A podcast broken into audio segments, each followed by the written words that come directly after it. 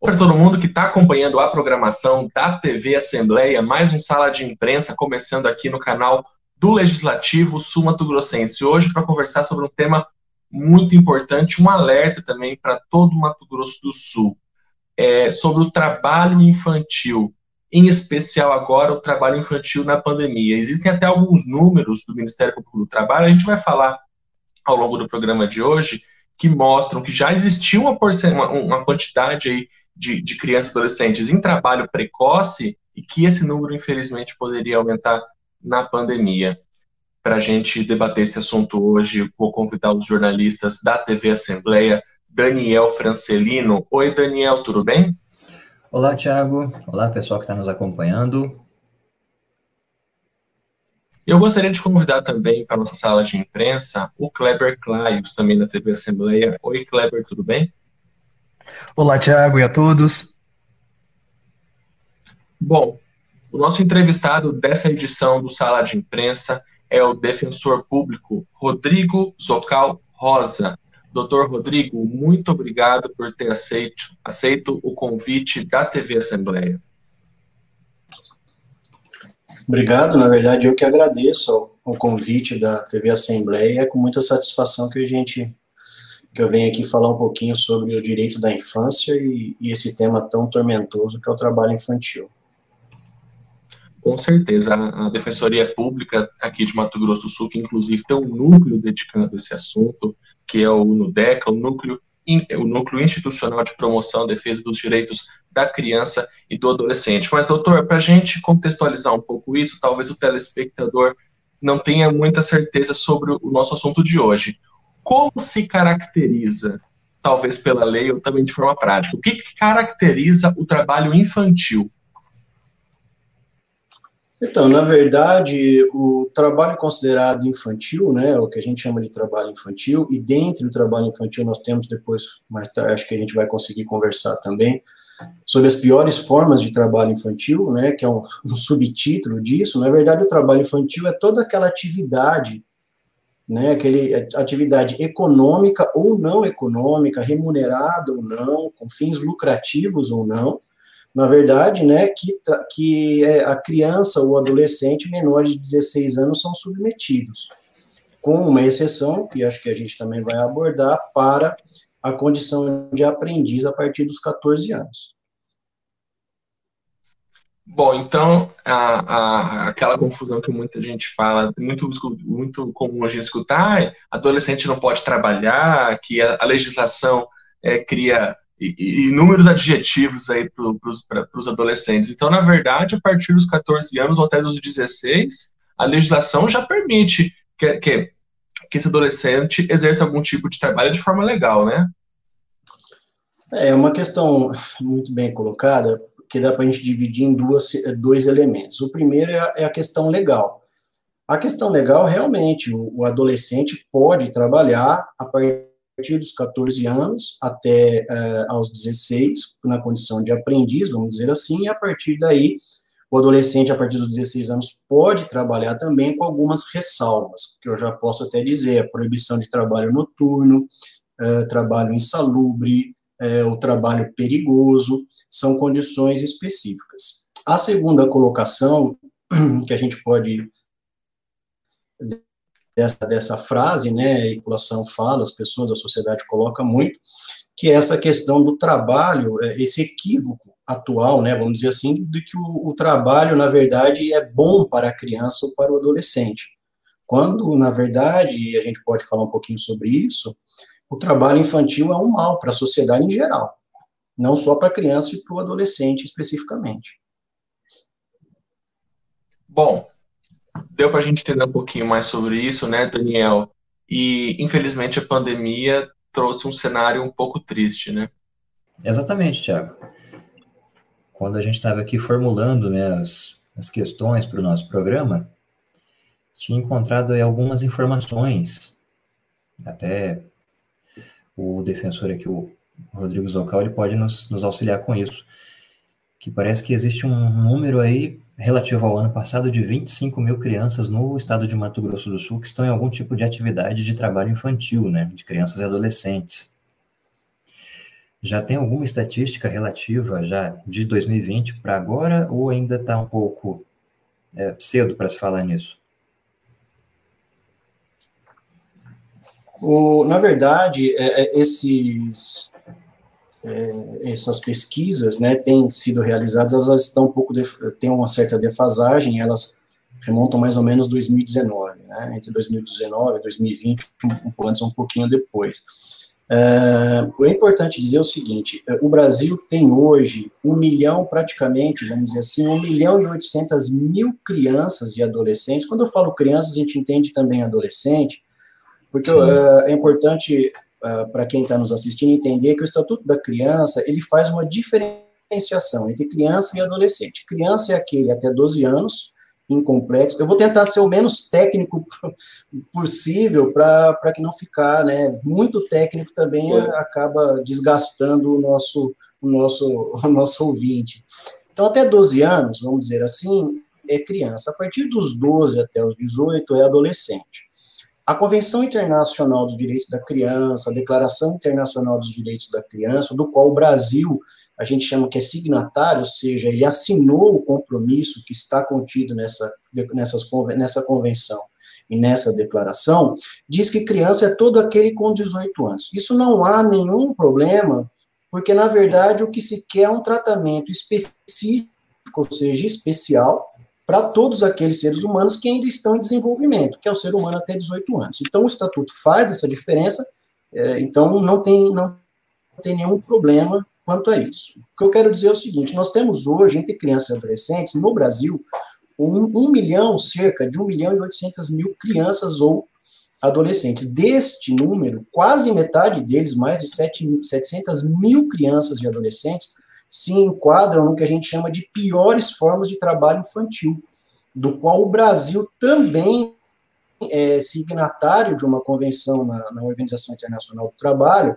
a Convenção 182, do qual é, tem entre eles a prostituição, é, a, a, escravidão, o trabalho análogo a escravo, o que é foi uma realidade até pouco tempo nas nossas carvoarias aqui no Mato Grosso do Sul, por exemplo, já falando, né, é, infelizmente, algumas comarcas, como Ribas do Rio Pardo, algum tempo atrás, é, era conhecido como a capital é, do trabalho infantil, né, em, em razão da, das carvoeiras e etc.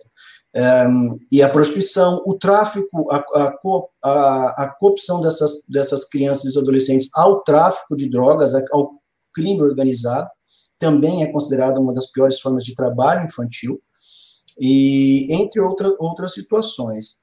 E deste número, então, é importante também dizer que dessas praticamente 1 milhão e 800 mil crianças, quase 70% delas é, são de cor negra ou parda. Então, nós também temos, dentro deste universo de trabalho infantil, é, uma classe muito bem delimitada de pessoas ou de seres humanos que estão trabalhando nesse subemprego, né? É, dentro do Mato Grosso do Sul, nós temos aproximadamente 25 mil crianças, o número tem sido, é, de, tem diminuído ano a ano, graças a, a programas, a projetos, a esclarecimentos como esse que nós estamos fazendo aqui hoje, de que o trabalho infantil é um mal, não é um bem para a sociedade como um todo, é, mas ainda há muito que se caminhar. E, e dados da Unicef, demonstram que cerca de 26%, nós tivemos cerca de 26% de aumento do número de trabalho infantil durante a pandemia, o, o que traz é, consequências desastrosas para a sociedade como um modo geral. O que, é, o que as pessoas que nos assistem é, precisam entender é que essa cultura disciplinar do trabalho, ou seja, de que se a criança estiver trabalhando, ela não está na rua, se ela não está na rua, ela não está traficando, né? É, é, um equívoco, primeiro, porque, como eu acabei de dizer, o tráfico de drogas, por exemplo, o crime organizado de um modo geral, está é considerada a pior forma de uma das piores formas de trabalho infantil. Portanto, a criança está em trabalho, ilícito, mas está em trabalho, o que é um equívoco, né? E isso remonta historicamente de muitos anos que a gente poderia aqui ficar horas é, falando desde as embarcações Sim. que vieram para o Brasil, que é mão de obra é, utilizada era infantil, cerca de 20% da mão de obra, até os dias atuais, na, por exemplo, é, na extração do sisal, nas carvoeiras, como eu acabei de falar, e assim por diante. Então, isso tudo é, faz um mal social, porque afasta a criança e o adolescente da escola, e se num primeiro momento essa mão de obra ela é agregada à sociedade, ou seja, ela é utilizada principalmente por ser uma mão de obra barata, uma mão de obra que não exige tanto, né, não vai se sindicalizar e assim por diante, é, quando essa criança atinge cerca de 18 anos, na sociedade globalizada, no mundo globalizado em que nós estamos, é justamente o contrário, se requer cada vez mais uma mão de obra especializada, uma mão de obra é, é, com nível educacional mais alto. Se a gente pegar, por exemplo, hoje, um exemplo da nossa realidade agrícola aqui, um trator hoje, ele, se a pessoa não souber cálculo, não souber mexer com o GPS, não, não tiver a capacidade de fazer um curso para monitorar, por exemplo, o trator, ela não tem mão de obra. Então, se num primeiro momento é, a cultura é, é, de que essa mão de obra seria uma, uma, uma coisa boa para a sociedade, o segundo momento é um desastre total. Uh, e isso impacta é, em investimentos na área social, o que acaba é, sobrecarregando todos nós, somos contribuintes. É, isso acaba impactando investimento internacional, porque o país deixa de ter investimentos internacionais, no sentido de empresas que vêm buscando uma mão de obra especializada, porque nós deixamos de ter essa mão de obra especializada. eu estou falando isso em nível de Brasil, mas a gente pode também colocar nossa realidade sul-mato-grossense, como eu acabei de falar, e assim por diante. Então, é, é, é a, esta cultura, ela precisa ser repensada em termos de sociedade, porque se nós temos é, é uma sociedade doente hoje, vamos dizer assim, nós temos cada vez mais violência, cada vez mais é, crianças e adolescentes ou jovens que não, não estudaram, é porque este processo cultural que já vem de longe, de que criança boa é criança trabalhando e não estudando, vamos dizer assim, é, fracassou. Então, nós precisamos remontar e reprojetar essa cultura para o futuro, para a gente ter uma sociedade economicamente sustentável. Entendi. Defensor, quando a gente fala sobre essas questões das áreas, né, que a gente tem, por exemplo, os dados mesmo do Unicef colocam, né, o setor agrícola responsável por 70% das crianças e dos adolescentes em situação de trabalho infantil. A gente tem depois o setor de serviços e a indústria. Mas eu queria é, a gente conseguir desmistificar um outro detalhe. Dentro de casa, isso também pode acontecer. A gente tem trabalho doméstico infantil. Como que a gente faz a diferenciação entre uma criança e um adolescente ajudando em casa e uma criança e um adolescente trabalhando em casa com serviços domésticos? É, na, na verdade, esses dados do trabalho doméstico, eles não aparecem porque é um dado que fica é, escondido, né? Quando você vai a uma indústria, quando você vai a uma, uma propriedade rural, quando você vai a uma carvoeira, você logo ali é, vê o trabalho infantil. O trabalho doméstico é um trabalho muito grave no Brasil em duas situações, né? Tanto o, o, o aquele em que você tem a criança a gente fala criança porque existem relatos de crianças com oito anos que trabalham em casas de terceiros, né, para cuidar de, de, como babá, como, como limpadores, mesmo fazendo faxina e assim por diante, até a adolescência. O que é, como eu acabei de falar, como a gente acabou de falar, é um, é, não traz benefício nenhum para essa criança e nem para a sociedade, no modo geral, como também aquele, aquela cultura que nós temos ainda na, nas famílias de que, por exemplo, a criança tem que participar é, na, na, no sítio, na propriedade, como forma de trabalho. Bom, aí nós vamos fazer uma outra diferenciação. Então, nós fizemos duas diferenciações. Esse trabalho em casas de terceiro, né, que a gente vem falando até aqui, a cultura que muitas vezes de gerações em gerações as famílias vêm né, é, é, auxiliando na, na, pecuária ou na, na, agricultura de um modo geral, né, por exemplo, implantações de laranja na, e assim por diante, é, o que também é um problema. E a terceira situação, que é essa diferenciação que, que você, vou chamar de você para não falar senhor, senão fica muito também rebuscado, né? Não, se vocês permitirem essa, essa situação mais informal, essa conversa nossa, é, porque há uma diferenciação. Uma coisa é a criança, e a gente tem que entender muito bem, que às vezes as pessoas fazem, ah, o estatuto da criança adolescente, ou a criança pode tudo. Não. Todo mundo tem bônus e ônus. A vida é assim para todos e é também para a criança. A partir do momento que você normatiza algo, é, e aí você tem o estatuto trazendo tutela diferenciada, porque a ciência já comprovou que a criança é um ser humano em desenvolvimento. Se a gente pegar, por exemplo, uma criança até dois anos de idade, ela tem o dobro de neurônios de um adulto. Basicamente isso. Então, seis anos primeiro da vida de um ser humano, e aí nós podemos colocar os dois primeiros, o ser humano vai aprender o que ele não aprenderá o resto da vida dele. Por exemplo, uma criança até dois anos, ela vai aprender a falar, ela vai aprender a engatinhar, ela vai aprender a, a andar, ela vai aprender a, a, controlar os seus sentimentos. Então, isso é essencial. Por isso, nós precisamos, por exemplo, a proteção da primeira infância, que é até os seis.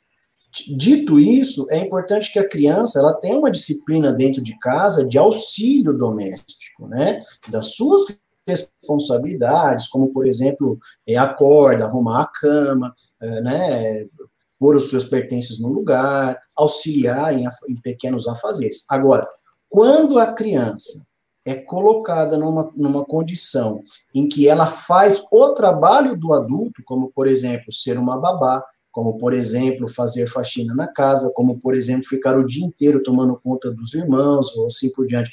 Isso em nível familiar ou em nível não familiar, ou seja, em casa de terceiros, e aí a gente falou sendo remunerado ou não, que infelizmente é uma realidade também, muitas vezes você é, existem pessoas que pegam crianças ou adolescentes é, pobres e essa pessoa vai trabalhar nessa casa, dessa família, é, em troco de comida, é, né? É, o que é um trabalho análogo à escravidão. Então, quando, quando a criança é submetida à reposição, ou seja, a trabalhar como um adulto, auxiliar de forma a trabalhar como um adulto, aí nós estamos falando de trabalho infantil. Então, uma coisa é o trabalho infantil, outra coisa é a disciplina e o auxílio dentro de casa. O auxílio dentro de casa, as responsabilidades, eu volto a falar isso assim para deixar bem frisado, isso é necessário para que se crie um cidadão de bem né? Um cidadão, um ser humano que tenha os seus limites, que sabe que o seu limite não é,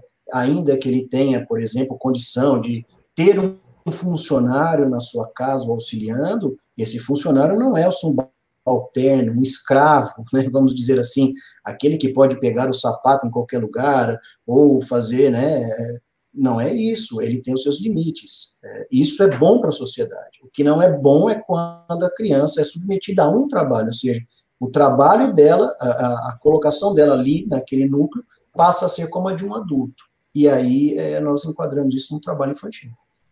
Uhum. É, acho que tem uma questão, né, Kleber, que sempre volta, as pessoas não entendem muito bem, né, falam que qualquer coisa é trabalho infantil, mas acho que pela, pelo que o doutor acabou de falar para a gente, ficou muito bem claro aí essa diferença. Doutor, nessa resposta e na resposta anterior, o senhor, o senhor citou muito também essa questão social, né, essa história social que a gente tem é, é, que leva a, a, ao trabalho infantil, infelizmente. Estamos numa pandemia ainda.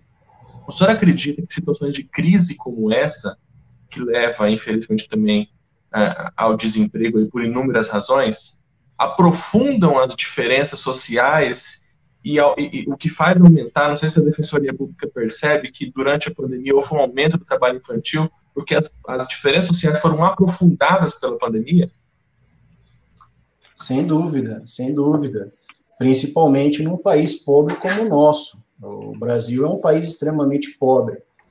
Né? É, a desigualdade é muito, muito evidente, muito latente. Então, quando você tem é, uma sociedade como a nossa, com uma desigualdade social muito profunda, o que acontece nessas situações é que em momentos de crise, é, você tem a necessidade, eu digo a necessidade das famílias carentes, de é, colocação dessas crianças no mercado de trabalho informal, né, é, para que essa criança possa auxiliar no sustento familiar. E, por um outro lado, o empregador, é também é, é importante a gente dizer que tem os dois lados, o empregador, neste momento de crise, é muito, não estou dizendo, é o mau empregador, tá? Estou deixar bem claro também que não estamos generalizando.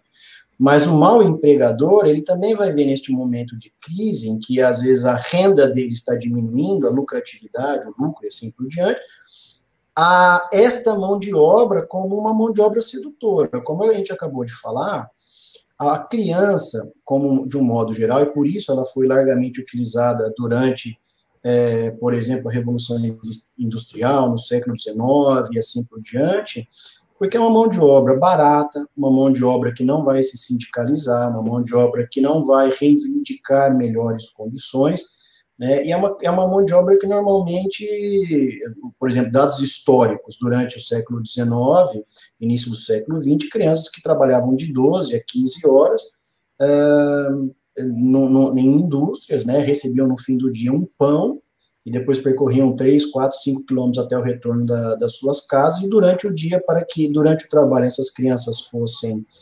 amenizassem esse sofrimento, é, é, existiam pessoas que cantavam, é, contavam números histórias para que elas pudessem é, trabalhar. Infelizmente, a gente está falando de dados históricos, e a história é importante para que a gente não caia nos mesmos erros do passado, é, isso é, essencial por quê? Porque ainda hoje a gente vê isso, né? Essa cultura é muito forte. Vamos falar de Brasil, que é o que nos interessa agora, né? a cultura de que, é, primeiro, o trabalho é uma disciplina, ou seja, a criança que trabalha, o adolescente que trabalha, não está nas ruas, e se não está nas ruas, ele não está cometendo crimes. Bom, uh, a gente precisa saber que criança que não comete crime ou que tem menos, uh, isso é muito relativo também, né? não é só a criança carente ou adolescente carente que comete crime, ou ato infracional, como a gente fala especificamente o jovem de classe média, de classe alta, também faz a mesma coisa. A situação é que um acaba na esfera do Estado e outros muitas vezes não. Né? Eu costumo uh, dizer o seguinte nas minhas palestras: quando um adolescente pobre é, comete um ato infracional, ele cumpre a internação, que é a medida socioeducativa.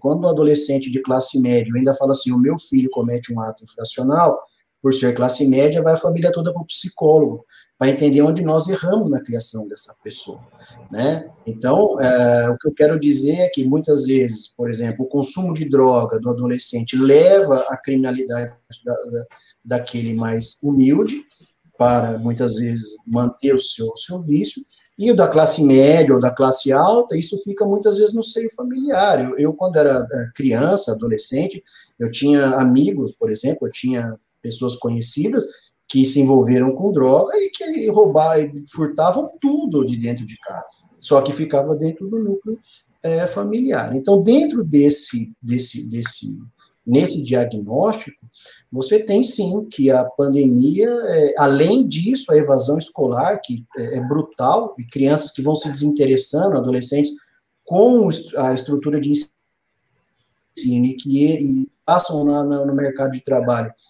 a ter uma ideia errada de que já estão ganhando e, portanto, vão conquistar alguma coisa, e como eu disse lá na frente, vão ser vai, vai ser uma mão de obra não utilizável pelo mercado, porque não tem justamente a escola, a educação e a, a questão técnico-profissional, você tem um, um, agravamento, sem dúvida, é, de, de a utilização da mão de obra infantil durante a pandemia tanto por lado do mau empregador, como por lado daquela família que realmente necessita disso para viver.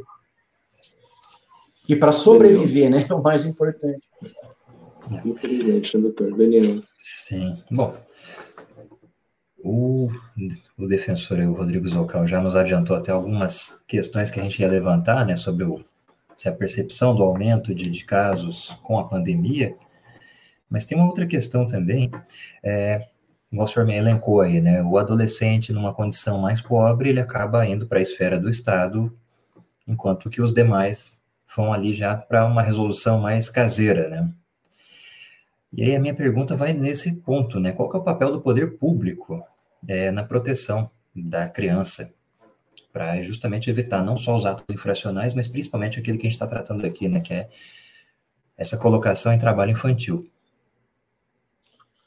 é, é, importante a gente dizer o seguinte, assim, é, a construção é, de um, ou a desconstrução de um ser humano, é, até o cometimento, por exemplo, a pessoa se tornar autora de um crime ou de um ato infracional, assim por diante, na verdade não é uma construção, é uma desconstrução humana.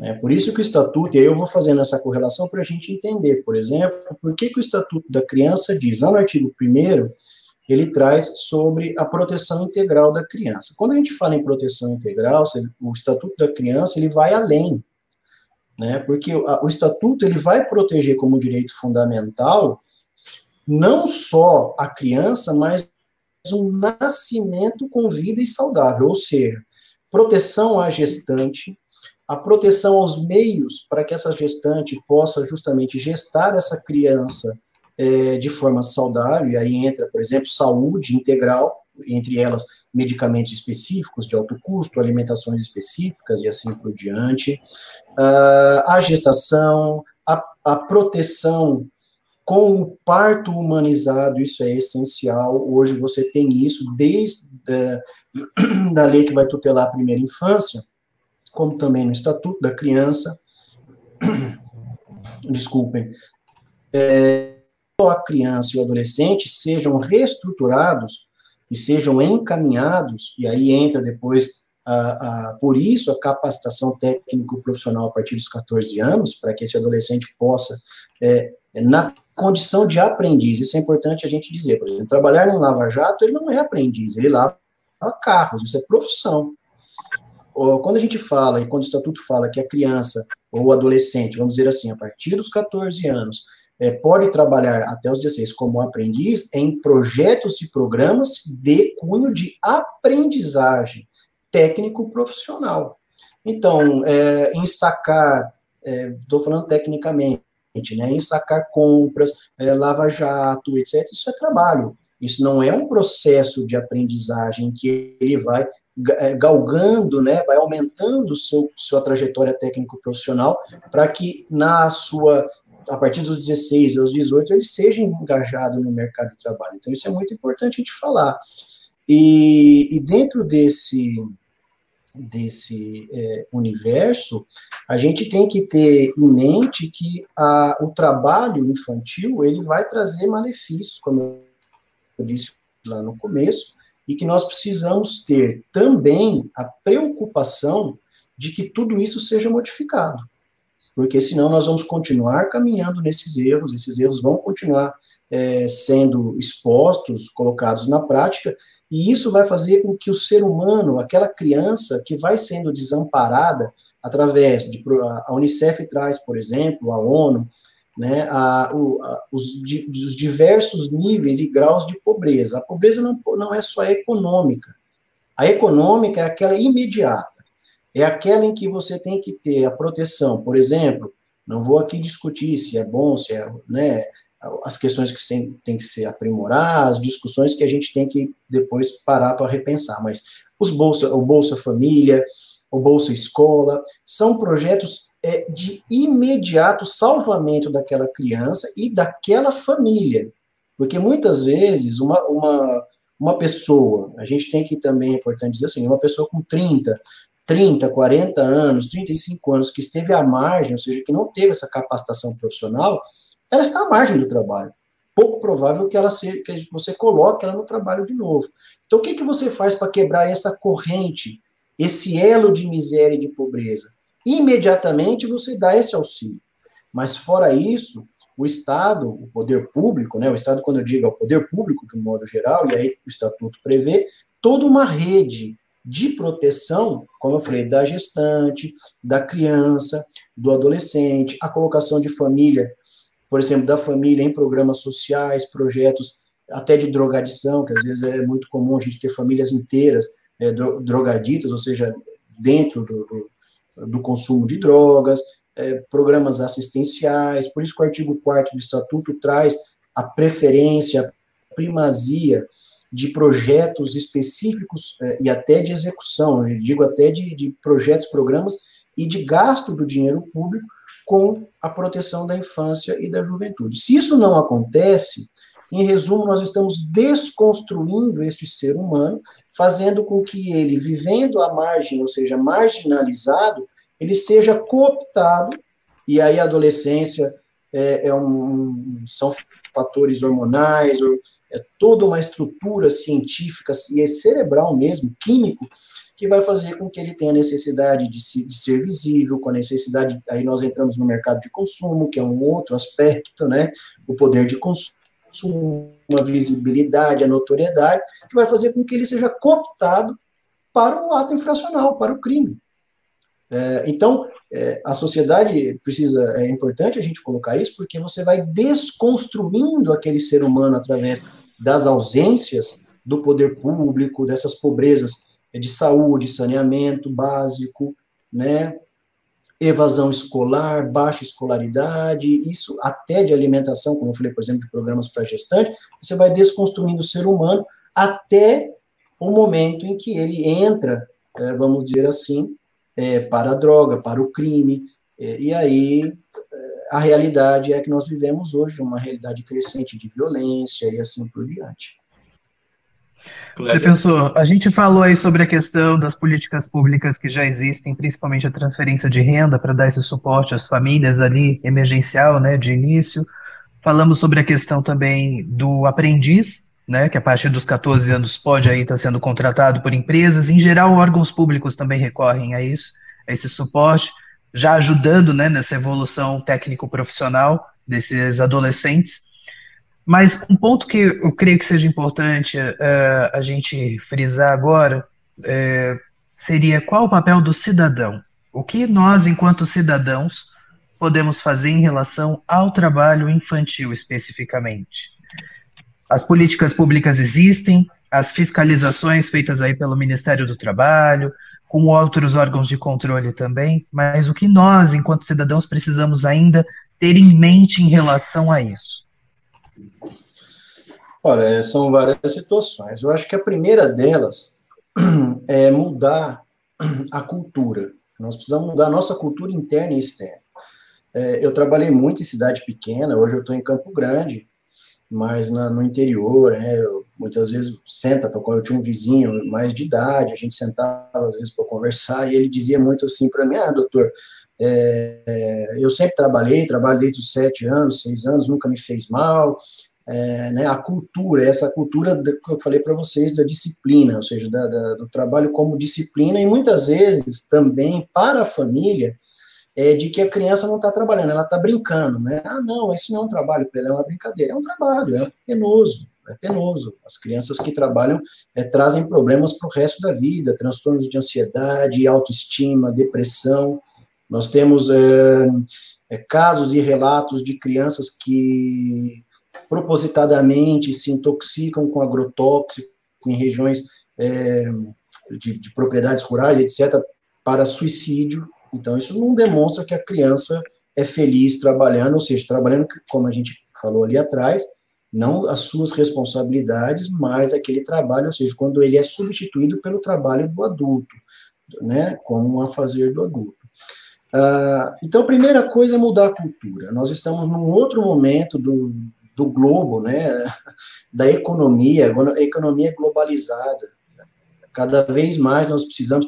É, eu costumo também dar um exemplo simples, assim, há 30 anos atrás, 40 anos atrás, quando uma pessoa se formava, né, médica, por exemplo, a primeira coisa que se punha no talão de cheque era doutor, doutor fulano de tal. Hoje nem o cheque existe mais, né? É, então, assim, a sociedade muda. E com isso precisa mudar a nossa cultura. Nós precisamos, é, para ter uma sociedade é, que cresça de forma justa e solidária, para que todos se beneficiem dela, né, do mais rico ao mais pobre, com diminuição de violência, com entrada de capital estrangeiro no Brasil, com, com o país crescendo, com a evolução, com o desenvolvimento social e econômico do país, não há é, país que se que se desenvolva sem essa equalização. Né? É lógico que cada país tem a sua, a sua dinâmica, os seus problemas específicos.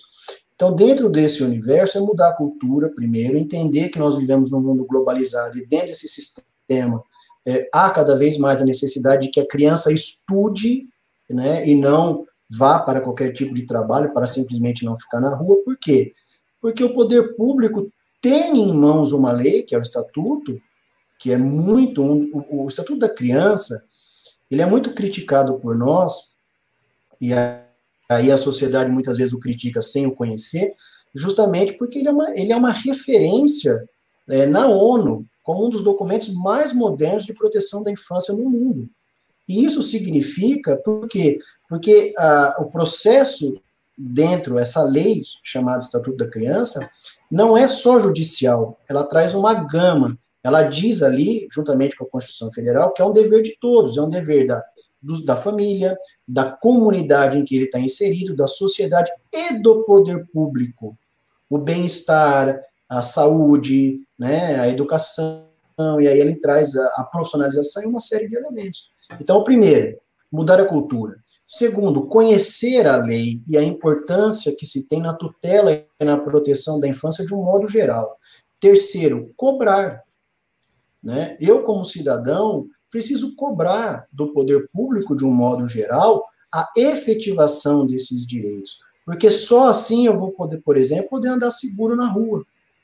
Porque só assim eu poderei é, sentir que o, o dinheiro público está sendo menos usado na consequência, né, ou seja, no cidadão doente, por exemplo, e mais na prevenção. Se você evita que uma criança entre nas drogas, né, e, e, portanto, se ela não entrar na droga, você não precisa da consequência, gasto público com tratamento, com medicamento. A, a, hoje, a, a, pessoa às vezes se arrasta por anos e anos é, num sistema de quase vegetação. Eu tive muitos casos, que a gente poderia aqui falar, de pessoas que, que viviam nesse limbo, sabe? É uma espécie de limbo, assim, a pessoa vive num processo quase vegetativo.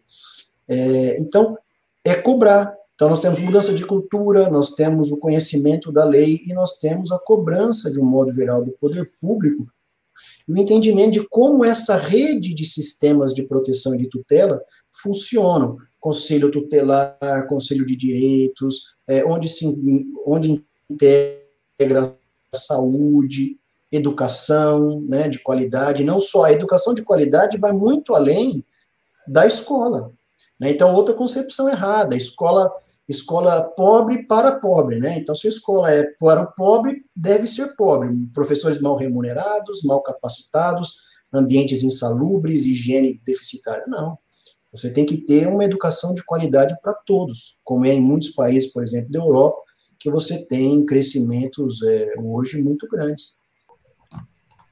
É isso aí. Doutor Rodrigo Zocal Rosa, é, conversamos bastante aqui, com certeza muitos mitos aí foram derrubados que envolvem o trabalho infantil, mas falamos também dessa triste realidade do trabalho infantil, não só acho que em Mato Grosso do Sul, mas em todo o Brasil. Gostaria de agradecer ao senhor mais uma vez por ter aceito o nosso convite aqui para o Sala de Imprensa. Eu agradeço muito vocês, é, é um prazer falar sobre esse assunto é, é uma missão trazer esses esclarecimentos, né, tirar essa, esses tabus que a sociedade e a comunidade, as comunidades muitas vezes colocam. E é um prazer, sempre que vocês me chamarem e eu tiver possibilidade, eu tô, tô pronto para ouvir e conversar com vocês. Muito obrigado. Agradecemos mais uma vez pelo tempo do senhor. Gostaria de agradecer também ao Kleber Claios, da TV Assembleia. Kleber, muito obrigado também pela sua participação. Foi ótimo o debate, inclusive, Tiago. Eu queria deixar um textinho aqui, básico, claro, claro, é o Estatuto da Criança e do Adolescente, que deixa o seguinte: artigo 5. Nenhuma criança ou adolescente será objeto de qualquer forma de negligência, discriminação, exploração, violência, crueldade ou opressão. Punido na forma da lei qualquer atentado por ação ou omissão aos seus direitos fundamentais. Eu acredito que é importante a gente se posicionar também em relação a isso, como bem pontuou aí o promotor, em relação ao trabalho infantil, que a gente faça também a nossa parte aí, denunciando os casos, né, e dando suporte para que essas crianças e adolescentes possam viver realmente uma infância e uma adolescência saudáveis. É isso aí, Daniel. Muito obrigado você também por ter conversado, acompanhado a gente aqui nessa conversa com o defensor público, o Dr. Rodrigo Socal. Tiago, Kleber, Rodrigo, eu agradeço também por participar desse programa, eu agradeço aí pela todo esse conhecimento que a gente pôde trazer não só para nós, mas pra, também para quem vai nos acompanhar na exibição desse programa. Muito esclarecedor realmente, e como você disse, Tiago, conseguimos aí derrubar muitos mitos em torno do assunto. É verdade. Bom, e também aí com, com esse trecho aí que o Kleber Clives acabou de ler para a gente, a gente encerra essa edição do Sala de Imprensa. Agradecemos muito pela sua companhia aqui na programação da TV do Legislativo Sumatogrossense. Você nos acompanha ao longo da programação da TV Assembleia, mas também estamos lá no YouTube. É só você pesquisar por Assembleia Legislativa de MS, que você confere esse e outros outros programas, as outras edições do Sala de Imprensa. Muito obrigado pela sua companhia e até a próxima edição. Tchau.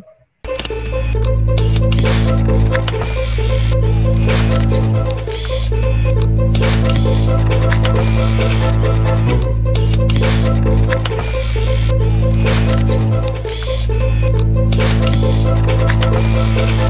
back.